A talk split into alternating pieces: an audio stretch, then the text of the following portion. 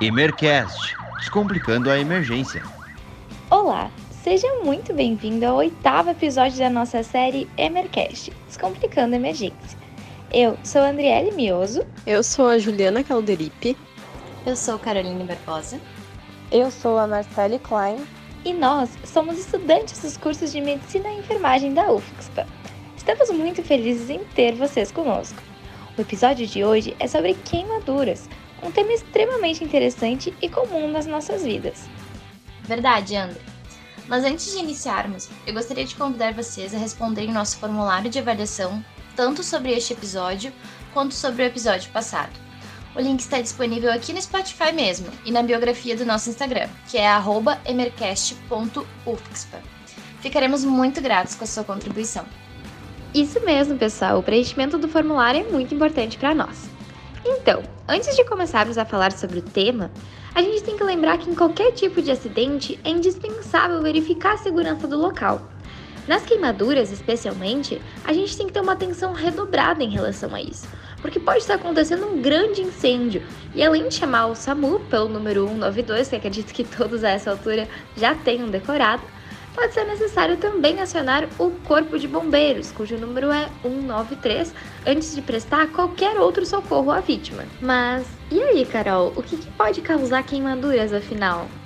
As queimaduras podem ser causadas por cinco agentes principais: chama ou ar superaquecidos, escaldadura, que é o derramamento de líquido quente na pele, o contato com objetos muito quentes ou muito frios, a exposição de agentes químicos e a condução de eletricidade.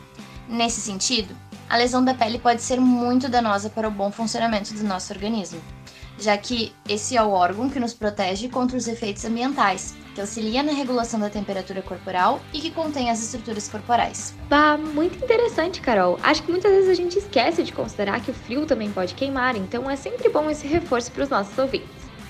Então, além de tudo que a Carol nos contou, eu acho muito importante explicar um pouco sobre os graus de queimadura, que são basicamente três primeiro, segundo e terceiro grau.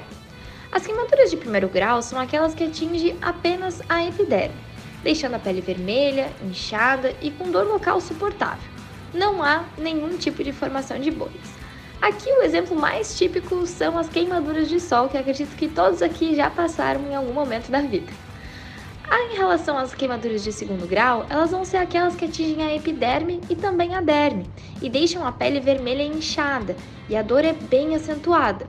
E pode também acontecer a formação de bolhas. As queimaduras mais graves são aquelas de terceiro grau, pois elas atingem todas as camadas da pele, além de músculos e ossos. Nesse tipo de queimadura, ocorre necrose tecidual, ou seja, a morte do tecido, que vai se apresentar numa cor esbranquiçada ou escura. Ademais, na queimadura de terceiro grau, a dor é ausente, por causa da profundidade da queimadura, que prejudica até mesmo as terminações nervosas locais. Certo, André? Agora nós e nossos ouvintes já sabemos o básico. Para enriquecer ainda mais a nossa conversa de hoje, trouxemos uma convidada mais que especial. Ela se chama Fernanda Silva dos Santos, é enfermeira hospitalista da Unidade de Queimados do Hospital de Pronto Socorro de Porto Alegre ela é mestre em enfermagem pelo programa de pós-graduação em enfermagem da Unicinos. Também é enfermeira estomaterapeuta pela Associação Brasileira de Estomaterapia, a SOBEST, e é secretária da seção da SOBEST Rio Grande do Sul para os anos de 2021 a 2023. Ela também participa como membro do Comitê de Enfermagem da Sociedade Brasileira de Queimaduras e é presidente da Comissão de Cuidados da Pele do Hospital de Pronto Socorro de Porto Alegre. Fernanda, é um prazer ter você participando nesse episódio conosco. Seja muito bem-vinda, Fernanda. Como a Carol já falou, estamos muito felizes em ter você aqui conosco hoje. Então, a primeira coisa que gostaríamos de perguntar, dada a sua ampla experiência em atendimento de queimados, seria: o que, que você recomenda que se faça ao se deparar com uma queimadura, tanto térmica quanto química? E se tiver bolhas, devemos rompê-las ou melhor é encaminharmos mesmo ao serviço de saúde?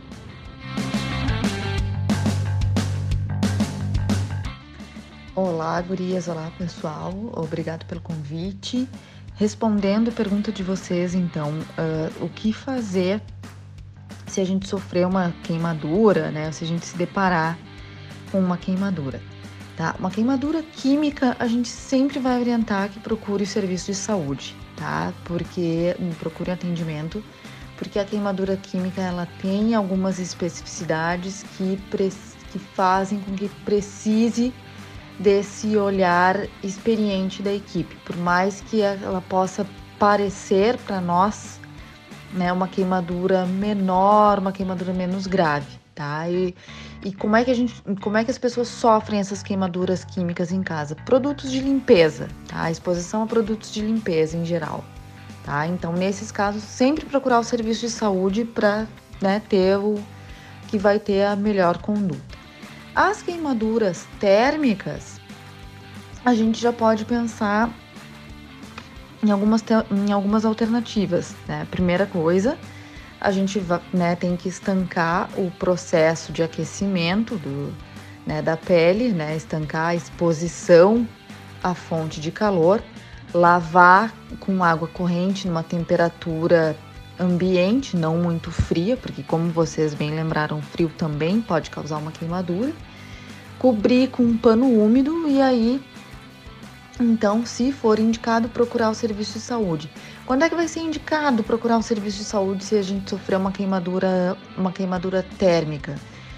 Quando for uma queimadura um pouco maior, o que, que eu posso chamar de uma queimadura maior? Se a gente pensar assim, se a gente abrir né, os, né, o, abrir a mão, a mão espalmada, né, com os dedos abertos da gente, equivale a 1% do corpo, o tamanho. Então, essa extensão dessa mão vezes 3, então o equivalente a três mãos, né, um tamanho assim de uma queimadura, tipo, a gente já pode estar tá procurando o serviço de saúde e principalmente se abrir bolhas, tá? Porque daí também precisa de uma avaliação, tá?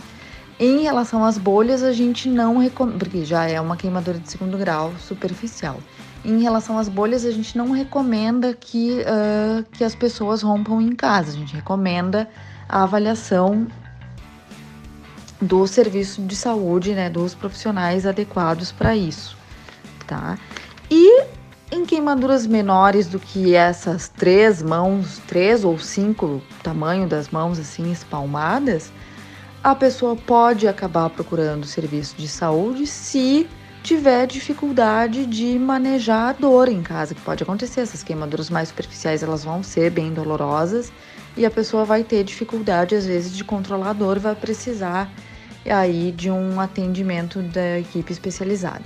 Interessante. Bom, agora já sabemos o que fazer em casa se isso acontecer. Tenho mais uma curiosidade, Fernanda. Qual a causa mais comum de queimaduras que vocês têm atendido no HPS? As causas mais comuns de queimaduras são as queimaduras térmicas, tá? Sendo que a gente divide em, as queimaduras em três grandes eixos: as queimaduras térmicas, as químicas e as elétricas, tá? As térmicas, como eu disse, que são as mais comuns, vão ser principalmente as queimaduras pela chama direta, aí ou por uma explosão né, em algum ambiente ou pelo por uma manipulação de algum líquido inflamável, tipo álcool, muito, muito comum, e gasolina.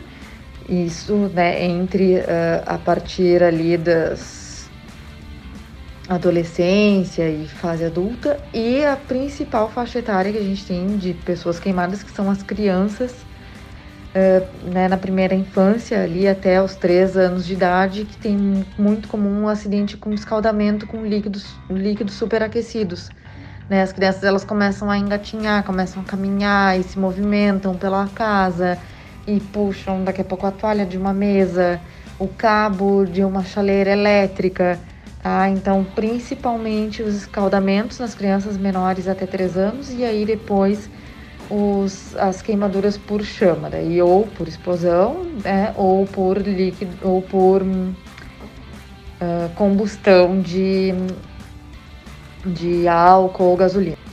Certo. E nesse período de pandemia, que diferenças que você notou no perfil dos atendimentos que chegaram na unidade de queimados? A gente notou nesse período, Gurias, e até a Sociedade Brasileira de Queimaduras se pronunciou em algum momento em relação a isso, tá? um aumento das queimaduras nas crianças, né, que são a principal faixa etária das vítimas de queimaduras, porque a gente teve no início da pandemia um período muito semelhante a umas férias escolares, né? Vamos dizer, as crianças não não iam para a escola, não iam para as creches, ficavam em casa, né, aos cuidados dos familiares. Então a gente teve um aumento dos acidentes, né, com crianças nesse momento. E uma outra questão que não está tão relacionada à pandemia, mas acabou acontecendo ali no mesmo período e, e acabou contribuindo para uma mudança de perfil também que a gente observa, tá? É, uh, é em relação ao aumento dos custos relacionados ao gás, ao gás de cozinha, ao empobrecimento da população. Então a gente vem vendo, mas se viu muito no ano passado e continuamos vendo, muitos acidentes assim com é, com as chamadas espiriteiras, né, que são os dispositivos que o pessoal usa para fazer fogo se não tem fogão a gás, fogão a lenha e outros métodos alternativos para aquecer a comida tipo, nesse momento de empobrecimento da população. Muito interessante, Fernanda. E para você, qual a maior dificuldade encontrada no atendimento dos pacientes queimados? Eu vejo que a maior dificuldade no cuidado a esses pacientes, na verdade, são duas dificuldades em dois eixos, assim, como eu digo. O primeiro ponto é a estabilização de um paciente queimado grave, né, de uma queimadura, vítima de uma queimadura maior, requer cuidados muito intensivos e muito específicos, né, em centros de referência para isso. É, então a gente a gente nota uma, né, a gente nota dificuldades em relação a isso em locais que não são referência, quando esses pacientes né, que ser atendidos em algum local que não, que não seja referência no primeiro momento por uma insuficiência da rede de saúde, né, quando não tem vaga, por exemplo, em algum hospital ele fica aguardando transferência, esse, cuida, esse cuidado é um pouco mais complicado nesses ambientes. E da mesma forma, o cuidado ao o cuidado ao curativo, cuidado com as lesões, a diferenciação. A diferenciação, principalmente as queimaduras de segundo grau, as queimaduras de segundo grau, tem segundo grau superficial, segundo grau profundo. Elas exigem, elas são a diferença entre elas é muito tênue, mas a conduta muda. Isso requer também uma equipe muito experiente. Depois a indicação e os cuidados né, no tratamento cirúrgico, com enxerto, são, uh, são várias dificuldades, na verdade. É um paciente muito complexo que requer um tratamento muito complexo. Ah, entendi. Então, Fernanda, estamos nos aproximando do final do nosso episódio de hoje. E por último, eu gostaria de te perguntar quais são as recomendações que você deixaria para o nosso ouvinte em relação a esses incidentes como uma forma de prevenção? excelente vocês tocarem nesse ponto da prevenção, gurias, principalmente porque a gente sabe, né, a nossa experiência nos mostra isso e os dados nos mostram, tá, que até 90% das queimaduras poderiam ser evitadas com cuidados básicos, medidas simples. E a maior parte das queimaduras acontece em casa, né, acontece nas nossas casas. Então, assim, o que, que a gente, o que, que a gente recomenda né, como cuidados para prevenção desses acidentes, tá? Muito cuidado com manipulação de líquido inflamável, de álcool, de gasolina, né, de álcool, de gasolina. A gente tem muito acidente com isso, seja às vezes para limpeza da casa, ou seja até aqui no sul, né, a gente tem o, o costume do churrasco, do fazer fogo tá? Então, muito, muito, muito cuidado redobrado com manipulação de líquido inflamável, tá?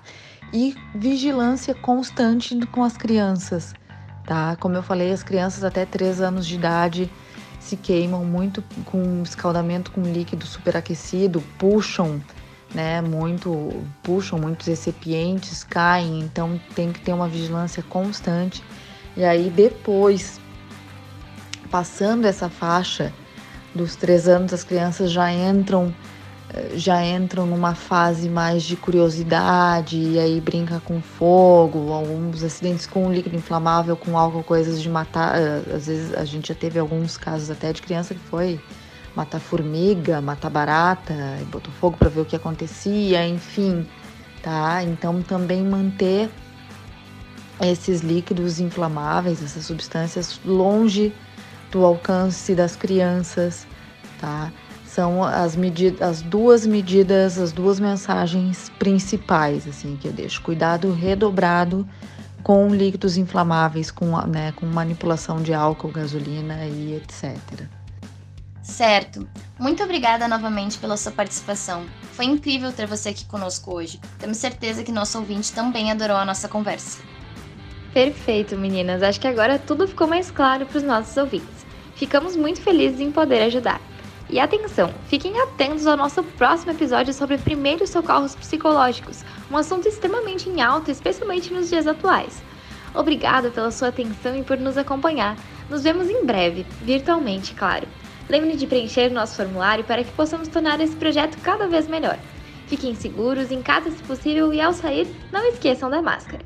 Até a próxima! Emercast Descomplicando a Emergência.